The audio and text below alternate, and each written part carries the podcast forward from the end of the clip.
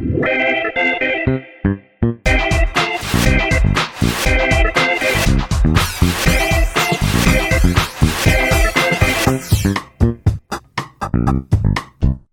迎收听《飞龙盟》，我是 C，我是梅心。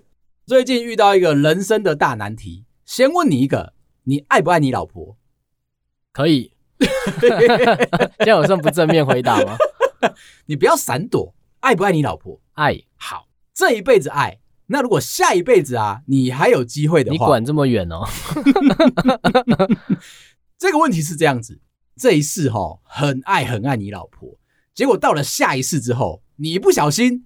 跟别人在一起，跟别人结婚了，可是啊，你还保有上一世的记忆。这个时候，在路上突然间巧遇了你上一世那个很爱、很爱、很爱的老婆，你会对她做什么事？可她还记得我吗？可能还是记得你的，因为你风度翩翩，人又潇洒，看起来帅，加上你讲话跟个性一点都没有改变，你的人生就是不停的在重复这个过程。想想看，你会对他做什么事情？我应该不会打招呼诶。哈，不一定认得我啊！你要这样想，人生吼都有很多的缘分跟际遇，说不定他还记得你，说不定他很想跟你打声招呼，说不定不计一切不要名分，当你的小三，跟你好好的在一起，再续前缘这件事情，经过了两辈子，难得可贵啊！孽缘啊！觉得这太多假设了嘛？嗯，我现在是理工男哦。我们其实有被称赞，在聊天的过程已经距离理工男越来越远了。所以你刚刚那个理由啊，暂时之间哦，太搪塞了。OK，我觉得我不会打扰他现在的生活啦。哦，你都会讲我风度翩翩了。最近在看一部日剧，叫做《重启人生》。讲到很多人生当中，如果你重新再来一次，你会去做什么样选择的事情？不是我们一般想的说，如果你带着前世的记忆或者回到过去啊，可能就会买乐透啊，然后买股票啊，买房子啊。像你现在如果回到过去，你一定是马上买台积电，长荣海运是吗？能买什么就买什么，就算爸妈疯狂的制止你，告诉你说小孩子钱不要乱花，你只会用睥睨的表情，用很冷静的表情告诉他们说：“我在读书，我要考医生，不要吵我，不要去玩。”就是这个感觉。这部日剧呢，反过来在讲这件事情。女主角她的第一世的人生啊，过得很平淡，是市政府的科员。每天就是负责面对来承办的人员啊，然后负责被骂，就这样一直不停的过着平凡的人生。身边有两个好朋友，他就这样子过着过着过着，每天嘻嘻哈哈，快快乐乐。三十三岁的时候，一不小心出车祸挂掉了，走到了地狱使者面前啊，地狱使者跟他说：“这三十三年来辛苦你了，接下来要帮你安排转世投胎。”女主角就很期待嘛，想说下一辈子投胎会变成什么样的人。地狱使者跟他说：“你下辈子啊，是一只食蚁兽。” OK，这么突然是不是？你有没有想过，你下辈子想当什么样的动物？嗯，我觉得水豚不错吧。水豚君，嗯，我觉得不错啊。张美阿嬷里面的水豚君啊，我就想说我会出生在那边。我想过两个，觉得你应该也会很羡慕我。我想要当无尾熊。为什么啊？平常就生活在树上，不是吃就是睡，不是吃就是睡。出现在台北市动物园，那不得了了。最重要的工作就是在那边吃跟睡给别人看。可是如果你在澳洲会比较辛苦诶。嗯，那边可能有森林大火啊，你会下不来。第二个，我想到的是狮子，并不是因为狮子是肉食动物的关系。查了一下资料啊。狮子一整年哦，冰冰冰冰的次数高达三四千次，这么多哦，他很忙很忙很忙。他们开始进入到发情期的时候啊，大概会有四五天的时间。这一段时间，一天可能要执行两百次的行为，这留给国家地理频道讲就好，这不干你的事啊。这边有一个小小的补充，每一次的时间最快可能只有两三秒钟。但是它恢复的速度很快，二十分钟之后它就可以再来一次。也就是说，今天如果转世成为狮子的话，一整年都在忙这件事情。哦，你想把两三秒钟合理化？那这一个日剧呢，转世投胎会变成食蚁兽。其实这边你可以跟地狱使者 argue，女主角就跟地狱使者说：“那我可以不要投胎当食蚁兽吗？”地狱使者说：“好啊，右边有一扇门，你现在走过去哈，重新再回到你第一世的那一个状态，重新再活一次，还是同一个人，还是过一样的日子。”地狱使者补充说：“下辈子想要投胎为人类的话，你要开始积攒你的阴德。”做越多的好事，积攒越多的阴德，你才有机会下辈子投胎成人。第二世之后，女主角一醒过来，保有着上一辈子的记忆哦，眼睛一睁开，她就已经会讲话了，智力已经是成年人了嘛，必须要忍耐哦，不能够超过同学太多。但实际上，他也没办法超过同学太多，他在过的还是一样的日子。这中间帮助了很多人，包含了她的幼稚园同学。爸爸有一点想要跟幼稚园老师外遇，第一世的时候并没有阻止对方，导致说他的幼稚园同学变成了单亲家庭。这一次他为了积阴德，他就把这件事情阻止下来了。努力了一番，他还是不小心就挂掉了。地狱使者再告诉他，你还有机会可以再重新再来一次。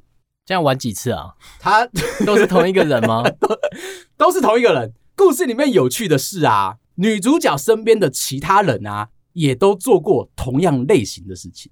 中间有一个小故事，我要跟你分享。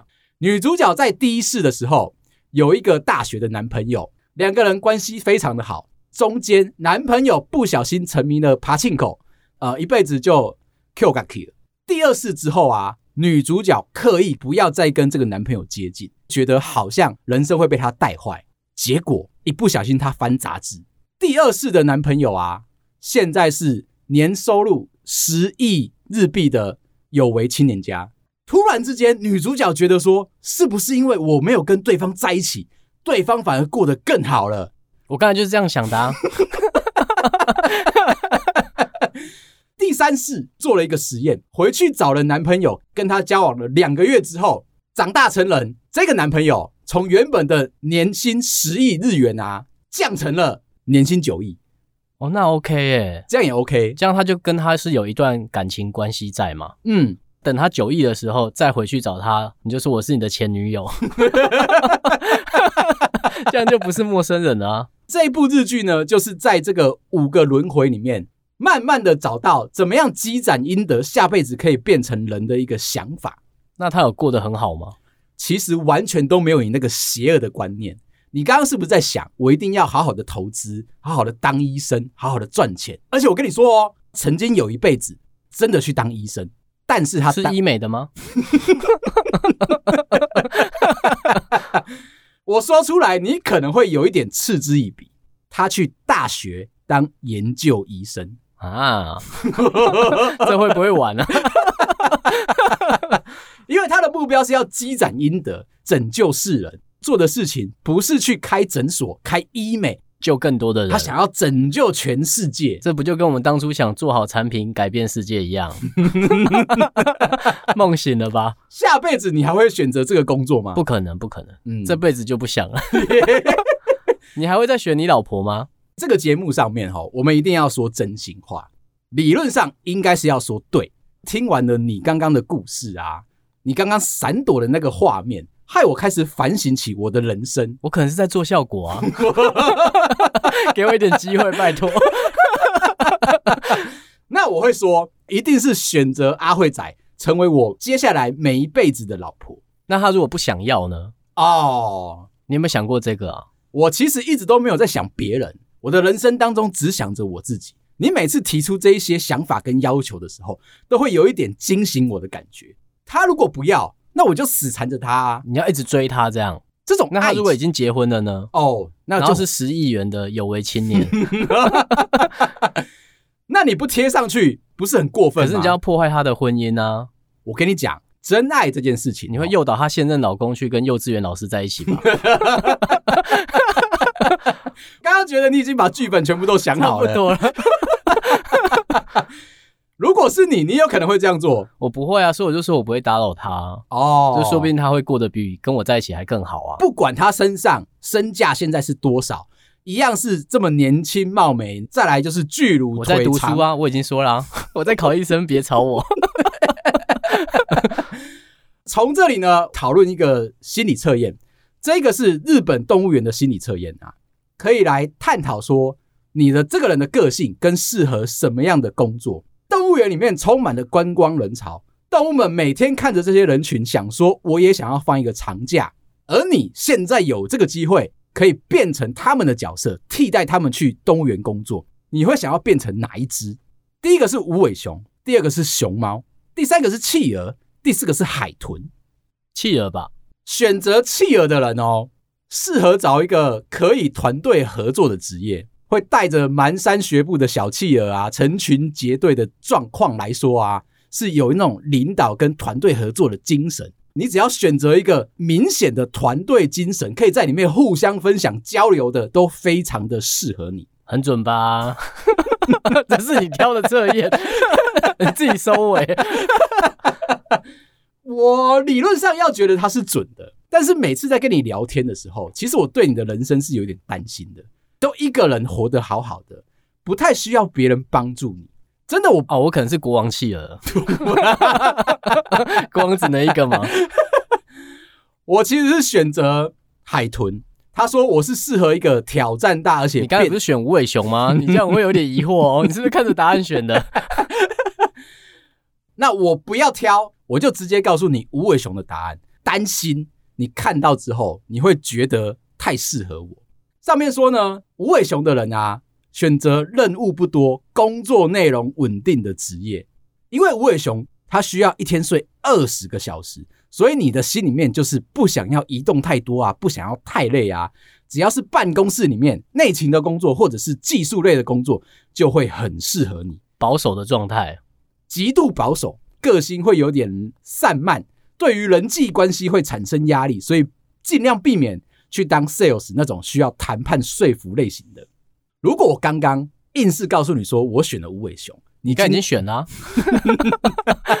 还是你听到我讲在澳洲会不太好？讲回来啊，如果我今天是选择是海豚的话，他是喜欢那种挑战性、变化多的职业，其实就比较符合我这个人的个性。这种类型的人啊，他有智慧，喜欢做一些讲什么话你就会轻松的听进去。很有说服力的这种工作，最后是选择熊猫的朋友，反而是喜欢可以跟人接触、交际的职业，比较像是呢辅导员啊，或者是讲师，你可以高高在上，站在上面，然后就请下面的人直接听你讲话，用一种服务关爱的精神，告诉别人说你很重要。这不就跟企鹅很像吗？很像，概念有点不同。因为你刚刚是国王企鹅，你比较像是辅助型的角色。哦，OK，转的漂亮，我这边就饶过你了。不过我没想到你居然不会想要去当熊猫，哎，为什么会当熊猫？这个问题问过阿辉啊，嗯，他告诉我说，他如果在动物园就想当熊猫，为什么？只要坐在那边吃竹子就好了。哪一只动物不是？在动物园都是一样的吧？我就说这样好吗？这样你的人生是黑白的。讲到这里啊，因为、这个、他就眼泪掉下来了。都跟你结婚了，还要什么彩色是吗？讲到彩色这件事情，最近听到一个八卦，有一点影响到我的人生跟生活，出自于我阿布。那一天啊，我们就在台北市到处晃。其实我们很喜欢去城中市场那一区，挑了一间牛肉面去吃。离开的时候，刚好遇到一间很古老的咖啡厅。那一间咖啡厅叫做明星咖啡厅，主打是俄罗斯软糖。在我妈那个年代，有西餐厅，甚至是有咖啡厅，其实是蛮少见的。要从外国进来，是蛮多台北长大的情侣啊，会去那边约会的地方。走到那一间咖啡厅的时候，我妈就停下了脚步。该不会说她前男友是俄罗斯人吧？这个就有点吹太大了。你知道有一部卡通叫做《玛莎与熊》，你你家小朋友看吗？还没，还没到那个时候哦。可能半年后我会跟你聊。《玛莎与熊》其实就是俄罗斯的节目。那一间咖啡厅橱窗就摆着《玛莎与熊》，所以我们家小朋友很喜欢。走到了门口要进去参观的时候。我妈把我抓的停了下来，告诉我说：“哈，你为什么要带我来这个地方？我说我就路过啊，有兴趣我们就来看看啊。先前我在一部国片叫做《孤味》，就有讲到这一间咖啡厅跟这个俄罗斯软糖，所以我有一种朝拜的心情来看的。我妈就默默的讲了一句话：“你爸这辈子都没有带我来过这种地方。”啊，我心里面其实为我爸爸感觉到很愧疚，他不是那么浪漫的人。那我妈又补了下一句话，突然间对我爸的那个歉意又消失了。我妈说啊，我以前都跟前男友来这里，这样为什么不好啊？他开始在她的人生当中做了一个比较，诶，前男友都会带着我妈妈在台北市各大的这种咖啡厅，厉害的咖啡厅，浪漫的约会，而我妈妈遇到了我爸爸之后啊，她人生就仿佛进入到熊猫的世界一样，那么的黑白。一个妈妈对一个儿子讲出这么样惊天动地的话，撕心裂肺啊！我要用什么样的心情去面对我爸爸？难道我要走过去告诉他说：“哎，爸，我妈妈嫌你不够浪漫，她都告诉我说她前男友对她很好，你要不要再多加把劲？”这种话如果听在大家的耳朵里面啊，会觉得说我为什么要去跟前男友做比较？对啊，这感觉真的不太好。那我妈妈就继续说了，前男友啊是一个纺织业的小开，那个年代的富二代哦。爸爸已经把纺织厂经营的非常成功之后。交接给了富二代，而我妈妈在纺织业刚盛起的时候呢，就加入了那一间纺织厂。他们两个晚上都会互相聊天。富二代这边是说啊，他想要找我妈妈多探讨一些技术类型的，对公司有什么样的期望啊？那我们下一季的产品，你希望从哪一个地方发展？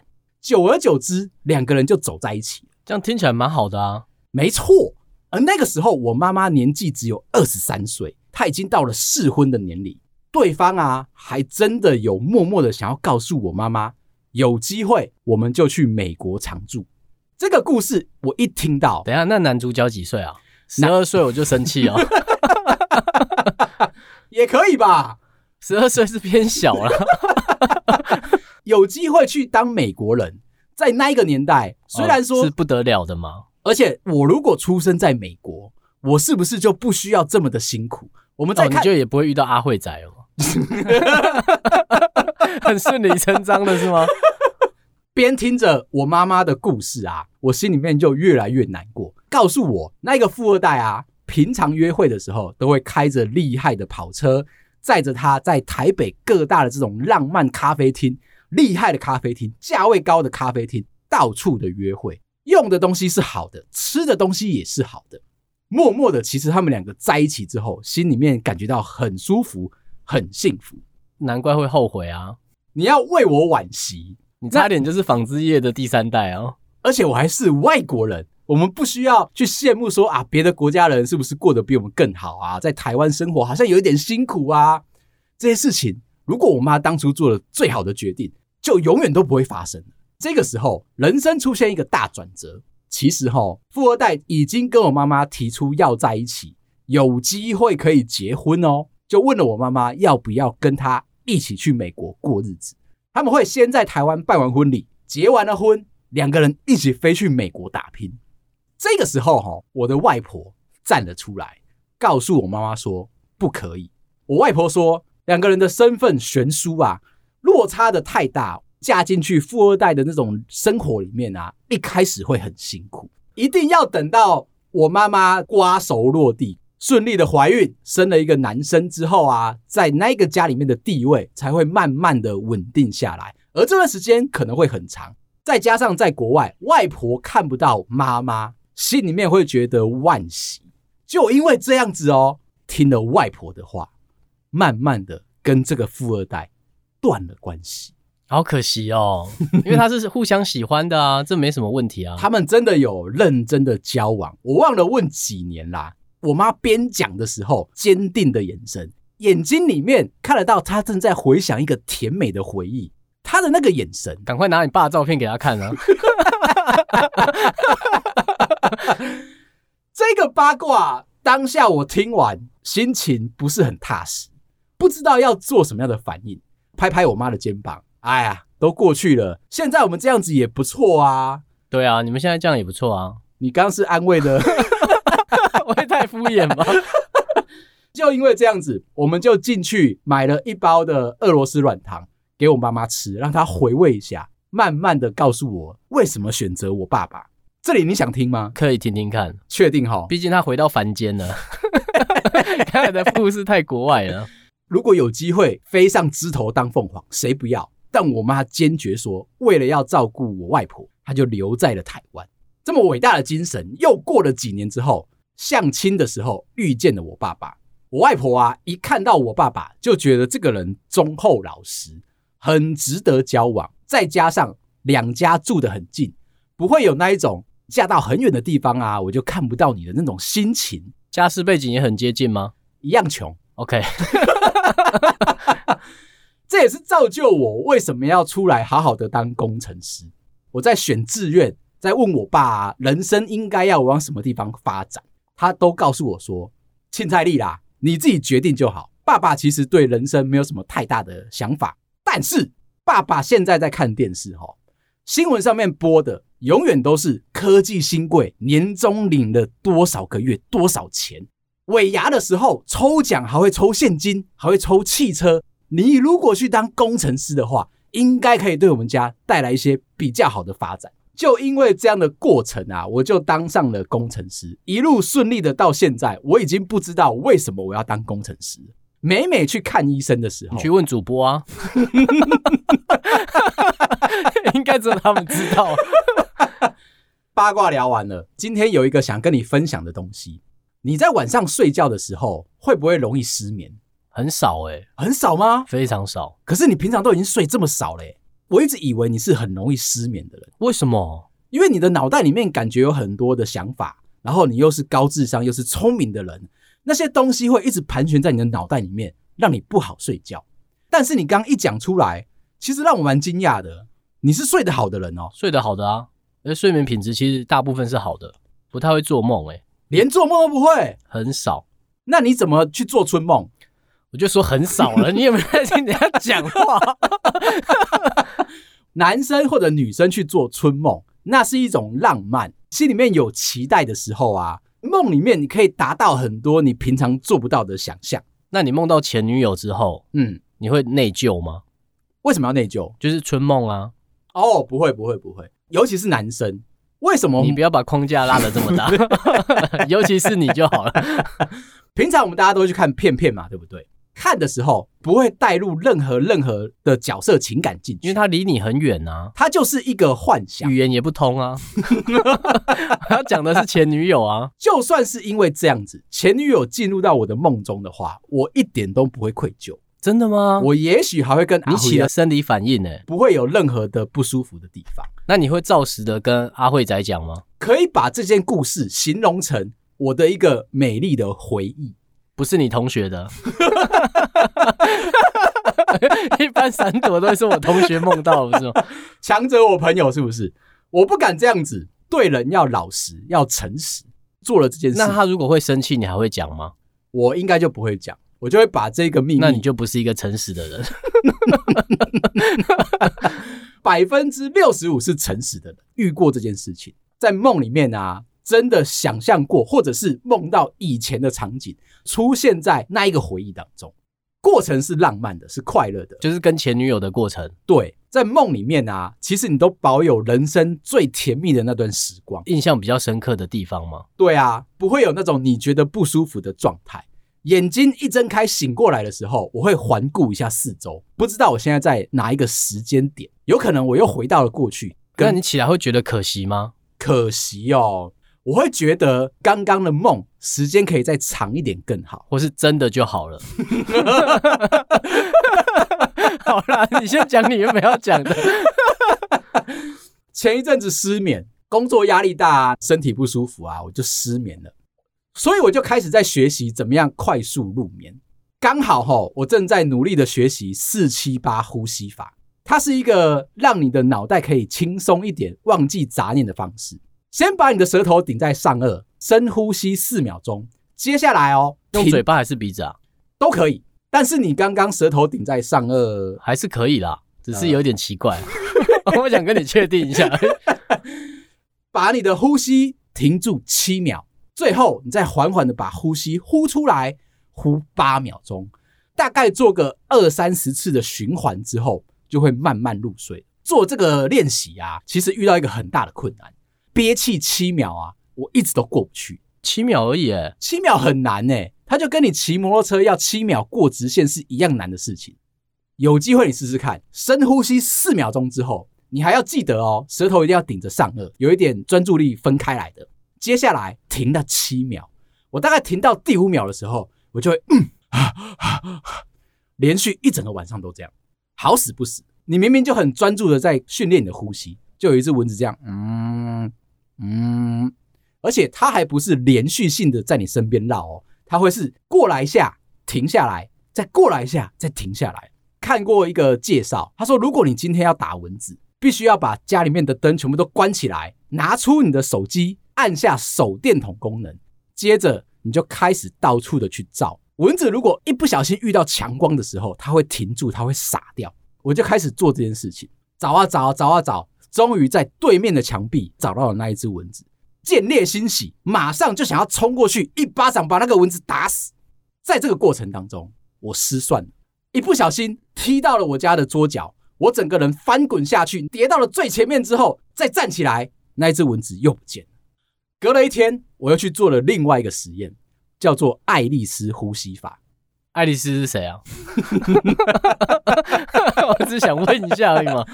爱丽丝呢，是一个日本插画家画出来的女主角，这个插画家发明的，所以就用它来命名，叫做爱丽丝呼吸法。它又有一点困难。跟刚刚的那个四七八呼吸有一点像。他说呢，打坐的坐着调节你的呼吸。平常我们睡不着，大部分都是因为你脑袋里面有杂念。你要睡得好，就一定是不能够有杂念。这件事情在你身上比较容易确认。你睡得好，大部分都是因为你脑袋里面都没有在想东西。因为我累了。为什么要花时间去想这些？很多人失眠都是因为这样哎、欸。可能会多想了一些，头脑就激活了嘛？嘿，hey, 不停的让脑袋在运转，基本上你就没办法休息。